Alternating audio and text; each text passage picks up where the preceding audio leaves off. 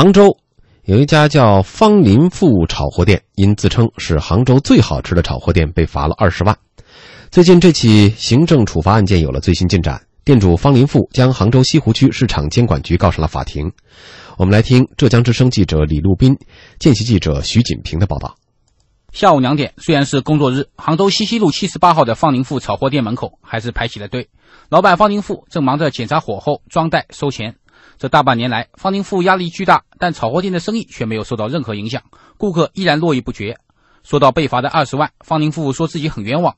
在市场监管部门向他通报了广告法之后，方林富立即着手把外包装上的“罪”字涂黑处理。他觉得行政部门应该给自己一个改正的机会。你百度上搜一下杭州最好吃的栗子，其中有凤梨富，罚个几百块钱警告我一下，我也接受。广告法最高级、最佳，我上面没有啊，我说最好吃啊。方林富说，二零一五年末，两名消费者在他店里买炒栗子时，发现包栗子的纸袋上印有“杭州最好吃的炒货店铺”字样。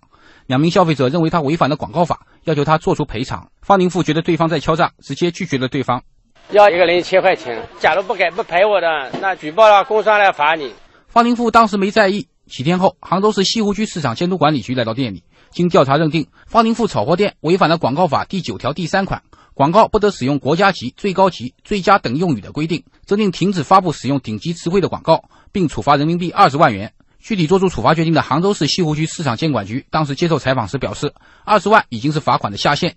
西湖区市场监管局北三所所长唐金良，根据当事人的一个客观实际和案发后有整改的一个举措，我们做出了一个从轻的处罚，处罚的标准是二十万元到一百万元，我们是顶格底线做出了这样一个重新的处罚。这二十万元该不该交？不交的话，一天就是六千元的滞纳金。方宁富怎么也想不通，干脆出去旅游了一趟。可是来到青海湖，只见青海湖就打着“中国最美的湖”。去趟自己收购板栗的村子，村口就写着“中国板栗第一村”。再看淘宝店，什么世界第一、最好看、最高级，更是铺天盖地。为什么自己写个“罪”字就得交罚款？方宁富不服气，随后提起了行政复议。杭州市市场监管局决定维持原有处罚决定。今年八月，始终想不明白的方宁富聘请了律师，向杭州市西湖区法院提起行政诉讼，理由主要有三点。认定事实不清，使用法律错误，处罚对象错误。杭州伟恒律师事务所律师李军明是到了这个店铺以后，他才能看到有这个广告，跟其他地方发布一些违法广告，然后去招揽客户，这种性质是不一样的。到处去散播一些违法广告，那么也是二十万起点，那对他来说是不公平的。这个有一个情节轻重的问题，他是需要做一个区分的。而对于方宁富的遭遇，不少杭州市民认为方宁富有错，但罚二十万元还是有点重了。首先一点错，但是呢，这个错呢没有要错到这种程度。口碑也很好的一家店，对他们的伤害挺大的，然后对我们感情上来讲伤害也蛮大的，太重了，金额太大。开出二十万元罚单的西湖市场监督管理局表示，此前对方宁富炒货店的处罚是建立在大量调查的基础之上的，也是严格按照广告法的相关条款进行的，符合法律规定，并无不当。他们的处罚决定也不会改变。方宁富有权利向法院提起诉讼，他们也会按照相关规定要求积极组织应诉。西湖区市场监督管理局工作人员李女士：下一步其实应该是看法院那边怎么判，我们这边还是原来的态度呀。我们发出行政处罚决定书的时候，就是一个很正式的，也表态了。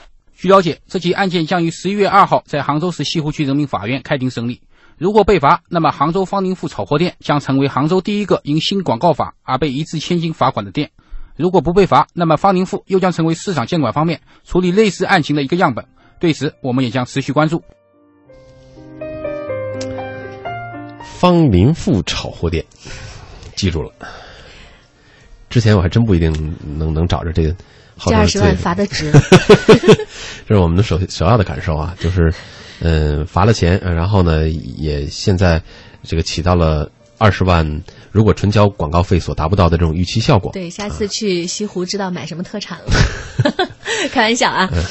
我们不知道两位老师对于这个事情的看法是怎样的，就是对于方林富的这个处罚是否是得当？二十万的这种处罚，呃，朱旭老师，嗯，我我想这个事情可能那个就是作为相关的这个监管部门吧，嗯，他们是说按照广告法。嗯，但是我就在想哈，我们对广告的定义，就一一家店铺在自己家那儿挂一个招牌，和我们所说的一般的广告，我们一般的广告都是要放到广告平台上，然后他支付了广告费，哎，才成为一个广告行为。那假设是按照这个逻辑的话，那现在不是有很多网红愿给自己来做广，所谓的就是宣传自己，那我给我自己贴一个什么最靓最帅啊，那是不是也也得挨罚呢？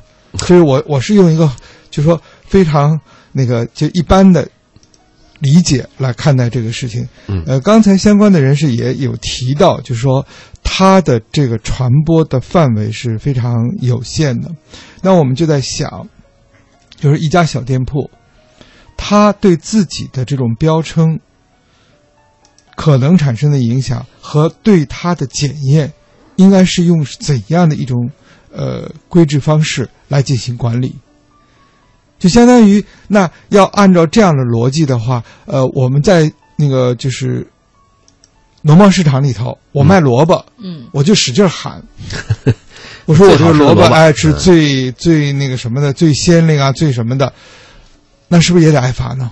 嗯，呃，这么一想还真是哈，我忽然想到了，就是台湾的夜市，嗯，夜市里到处都挂着招牌，最全台最棒的木瓜牛奶，嗯。然后竖着一个真人比例大小的马英九的这个像啊，或怎么样，嗯。呃他们这个没有这样的顾虑吗？就是很多罪怎么样，罪怎么样？那情况应该还是不一样哈。呃，那么季老师对于方富，哎呀，不不不，不能再说这名字了，你简直是在做某广告炒饭。店，这某炒货店的这个处罚，嗯呃，得当与否啊，是怎么看的？我觉得其实最重要的应该是区分，就是它的这样的一个标识到底能不能称之为广告。就是它，因为它是根据广告法来对它做出的处罚嘛。嗯就是我们对于广告的界定到底是什么？嗯、因为我本身是出从学新闻出身的哈，嗯、反正我我我感觉是这样，就是在我们学的这课本里头，关于广告学的课本里头，呃一开始的时候就是把什么作为广告的雏形呢？什么酒幌子，嗯，就认为它是雏形或者是一个招牌，可能也都认为是雏形。但是这种雏形和我们现代意义上的广告，毕竟它之间是有一些差距的，嗯并不是说它是很原始的。因为它是你要是非要说它是广告呢，也可以，但它似乎是过于原始的，和我们这个广告法这种就是它的这种这种广告，它们之间到底是一种什么关系，需要厘清和界定。所以我觉得就是呃。最重要的还是要厘清它到底是不是一个我们现在意义上或者说广告法所说的这样的一个广告。嗯因为比如说我们对于广告的这个界定中间有非常重要的一条呢，就是它需要达到一定的传播效果。比如说哈，我们在这个各大媒体上就是进行宣传，或者在很有影响力的公众号上进行推广，那这些东西我们可以称之为是广告。嗯那我在家里头写一标，就是就是，比如说我就是一小店儿，就在我们的小店儿上写一个标。标语说：“我这是卖的是最好吃的什么什么什么，这个但是这到底算不算是广告我也觉得得被叫做是广告啊。那我觉得它它这个广告到底它只是行使的意义可能是达不到。不呃，我觉得它应该就是跟我们传统意义上的广告到底如何界定，这个东西其实它是很那什么的，因为。因为我们其实，在现实生活中间会有很多类似于这样的一些一些案例，比如说，会有很多小店儿，就是炒货是一方面嘛，比如说会会会有很多这种小店儿或者什么什么之类，说他会告诉你，我这个是哪儿哪儿哪儿最便宜的，嗯 那这算不算？你明天去找了，你发现这不是。那其实有很多大卖场都是说我这是最便宜的，或者什么什么。你要是去找到了比我更便宜的，我就怎么还双倍的返还给你钱？你还记得那有类似于这样的一种宣传？那你说要是我真的发现了，但他这个算不算是？嗯，那这个东西中间又有很多东西其实是很难界定的，所以我觉得就是，如在你要对它进行处罚的时候，一一定要先理清楚，就是到底什么是我广告法以及现就是我广告法所能够管理的这个范围，这是第一点，它是不是真正意义上的广告，这是第二点。嗯，然后等你厘清了，然后你再去说这个是不是应该的。我觉得这个案例它非常重要的一个意义就在于它其实。